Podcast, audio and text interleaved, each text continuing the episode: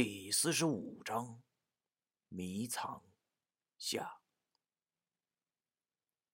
九叔见我如此焦急，也就不再拖拉。他对我说：“虽然说要做到看见五通神的真身是不可能的，但是你完全可以通过降低自己的火气来看到他模糊的轮廓。但是这还不行，因为他属阴灵，速度完全在你之上。”所以，你的符咒对它基本上形同虚构。如果要消灭此物，必须要用掌心符。掌心符，那是什么玩意儿啊？我怎么没听说过呀？三经书上也没有记载啊！我忙问九叔：“什么是掌心符？”九叔告诉我：“所谓掌心符，是属于道家的一种应急之画符术。此术不同于寻常的画符手段，只需心中有道。”以血为引，在自己掌中快速的画出相应的符咒，就能起效，属于比较高级的符法之术。掌心符的作用很多，虽然威力不如寻常纸上符咒那么巨大，但是运用起来却是快捷有效。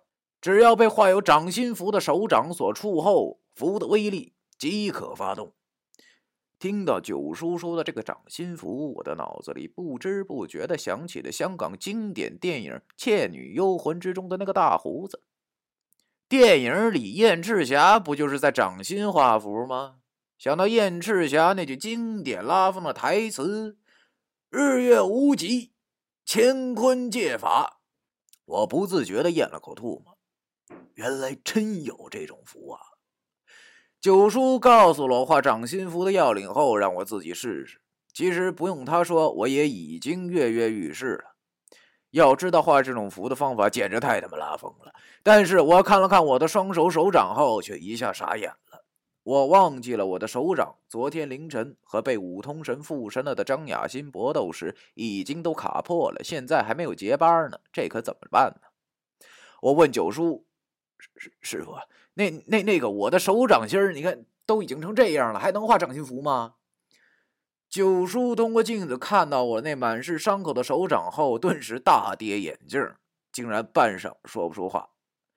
良久，他叹了口气，说道：“哎呀，天数啊，真是天数啊！小飞，你应该就是你命中当有此劫，一切。”都看你自己了。嘿，你个死老头，现在说这种话有什么用啊？啊，望着我这双手掌，我真他妈是欲哭无泪了。我问九叔：“师傅，那那那啥，用用用手背画成吗？”九叔又叹了口气，对我说：“哎，这这为师没有试过，一切都要看你自己的造化了。”我哭，你这话是要我自己撞撞运气呗？好像我活这么大就没有从来好运气过。像哥们我如果运气好的话，就不用和您老人家说话了，好吗？现在早就过上了腐烂的大学生活了，哪还用黑灯瞎火的上大山提心吊胆的冒险呢？我现在可是担负着我们一行人的生命啊，老大。哎，我现在知道发牢骚是没有用的，不管有没有用，只有一试了。等会儿破釜沉舟，马叉翻车，跟丫拼了。想到这里，我又问九叔：“我那个被鬼挡住的朋友，我该怎么救他呀？”九叔跟我说：“只要在他被挡住之所放出一只黑猫，黑猫就会带你找到他的藏身之处了。”听完老人家这句话，我真的要哭出来了。这大山里黑灯瞎火的，我上哪儿去找什么黑猫去？这简直和你要在澡堂子里买哥罗芳一样不切实际嘛！我问他还有没有别的办法啊？九叔想了想后跟我说：“还有一个办法，就是要找到一个同样是时运很低的人，和此人再走一回那个地方，但是必须要给此人佩戴定义巨星护体符。如果经过之前被鬼所挡住的那个人的地点，此人就会有反应，然后以甲午淤青破煞符就可以将被困之人救出了。老爷子。”你真是太能给我出难题了啊！你说的话不是和没说一样吗？啊，这么晚了，我上哪儿找十元第一的人呢？你这简直就是和在公厕里买溜干尖儿一样，不合逻辑嘛！但是我也没办法了。要知道，时间就是生命啊！现在在这里和九叔已经耽误了快二十分钟了。按这两天的习惯，那五通神也快找上门了，我必须回去了。想起关明，反正我知道了，甲午玉星破煞符对那挡着他的东西有效，就豁出来时间，拿着符满楼转悠。我就不信碰大运还碰不到。于是跟九叔说：“师傅，那啥，我走了。今晚恐怕是我面临过最难的一关。如果我出了什么三长两短的话，就直接去下边找您作伴了啊。”九叔对我说。不可轻言放弃，万事要小心呐！我苦笑了一下，然后收起了镜子。手机此时显示的是两点二十八分。如果再不快点找到关明的话，一定会出大乱子的。哎呀，即使找到了关明，我要怎么和他解释呢？况且还有个五通神虎视眈眈的盯着我们，真是难呐！前有狼，后有虎，算了。走一步算一步吧，现在也只能如此了。第一步，先找到关明再说。我望着我这双手和兜里那十几张符，全靠你们了。想到这里，我起身向旅馆的方向走去。夜深了，湖边的树林里偶尔传出猫头鹰的叫声，咕咕咕咕。湖边风很大，吹得我直哆嗦。我望着旅馆的方向。此时此刻，心中忐忑不安，竟然有点像我高考时符咒被没收后的感觉。明知道会考砸，但是也得硬着头皮往下考。妈的！可是我没走几步，忽然看见前面好像有黑影，好像是个人。这让我马上身上起了一层鸡皮疙瘩。我们学校的人应该都回旅馆了呀，前面的会是谁呢？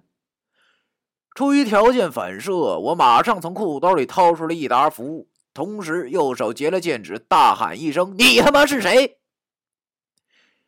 要说这两天我也是被吓怕了，而且一直没有睡好觉，精神已经紧绷到了极点。见黑夜里有个人影，就不免要往神鬼之处想。前面那个黑影好像被我吓到了，只听“哎呀”一声，我操，是个女人的声音。同时，那个黑影出现了一点点亮光，我上前一看。这不扎心吗？天，这小姑奶奶这时候跑这儿来干什么呀？他好像冷不丁的被我喊的声音给吓坐下了。我连忙上前把他扶了起来。在手机的光亮下，他的小脸还是那么傻白傻白的。这是一事未平，一事又起。我已经够他妈乱了，竟然还有乱子等着我。想到这儿，我生气的问他：“这么晚了不睡觉，你出来干啥呀？知不知道一个人出来很危险啊？”他低着头酝酿了一会儿，然后抬起头望着我，他的眼神让我感觉到很别扭。他说：“你、你、你刚才在和谁说话？”完了，难道他刚才听到我和九叔说话了？老天爷，你不能这么接二连三的玩我吧？我他妈都成什么样了？怎么半路又杀出个小姑奶奶来？不行，说什么也不能让他知道。于是我忙转移话题：“什么和谁说话呀？我刚刚在湖边方便呢，哪有什么人呢？你是不是听错了？对了，你怎么会在这儿啊？为啥还不回房间睡觉啊？”我对他没好气的说完后，他还是用那种异样的眼光看着我。他对我说：“其实我一直没有回去。刚才你往楼上跑的时候，我就回旅馆门口等你了，可是等不到你。后来……”看见你往湖边跑，所以我就来找你了。我气急败坏的跟他说：“我说小姑奶奶，咱俩也不怎么熟，你等我干啥呀？”他咬了下嘴唇，然后鼓起了勇气，从上衣兜里掏出了一样东西，递到了我身前，然后说：“本本来是想和你一起上楼时给你的，谢谢你救了我。”我定睛一看，好像是一个纯银的项链，链坠是一个十字架的造型，在手机的光亮下闪闪发光。我顿时没话了，不知道说些啥好。要说本来我应该感动，其实我真的是挺感动的，因为这是第二个女孩子送我东西。但是现在实在不是时候，要知道，现在随时都有出现危险的可能，还是早点把他打发回去睡觉才是王道。感动什么的，等我救出关明，成果今晚后再说吧。我接过了一条项链，叹了口气，对他说：“哎，谢谢你，真的。但是现在太晚了，我送你回去睡觉吧。”啊，他摇了摇头，然后坚定的对我说：“嗯，你到底在和谁说话？我都听到了，虽然很不可思议。”但是应该和关明大哥的失踪和我昨天到底为什么会在湖边有关系吧？其实我昨天就感觉到不对劲儿了，因为我记得昨天打完电话后看到走廊里有个黑影，然后就什么都不记得了。你知道了对不对？到底发生了什么事儿？你为什么不告诉我呢？我真的快崩溃了！这小妞看上去傻傻的，却为何如此聪明啊？看来是瞒不过她了。如果真像她说那样……我刚才和九叔谈的话，他差不多听了个遍。可是我要怎么跟他解释啊？凭我这猪脑子和笨嘴，要解释到什么时候呢？就算告诉了他，那他如果第二天跟别人一说，我该怎么办啊？我想要最起码的平静大学生活，一定会泡汤的。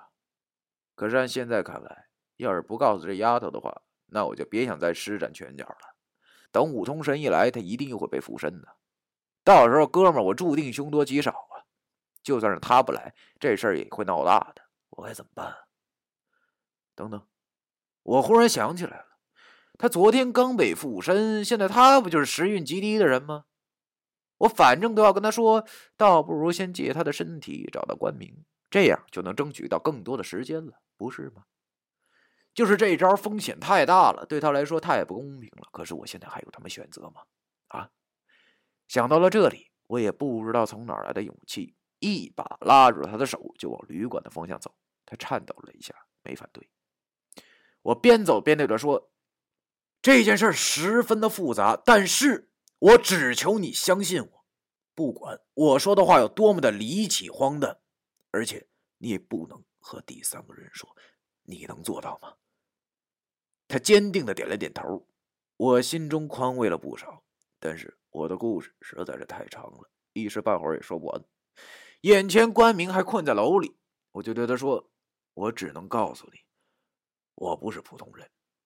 接下来你要看见的事儿，也不是用常理能来解释的。你只要相信我就好了。等到今晚，如果我能平安过去的话，明天你要问我什么，我都会回答你，好吗？”我牵着他的手，他的手很冷，但是却好像掌心之中出现了汗，和我掌心的伤口触碰。挺疼的，他又坚定的对我点了点头，对我说：“好，我相信你。”第四十五章完。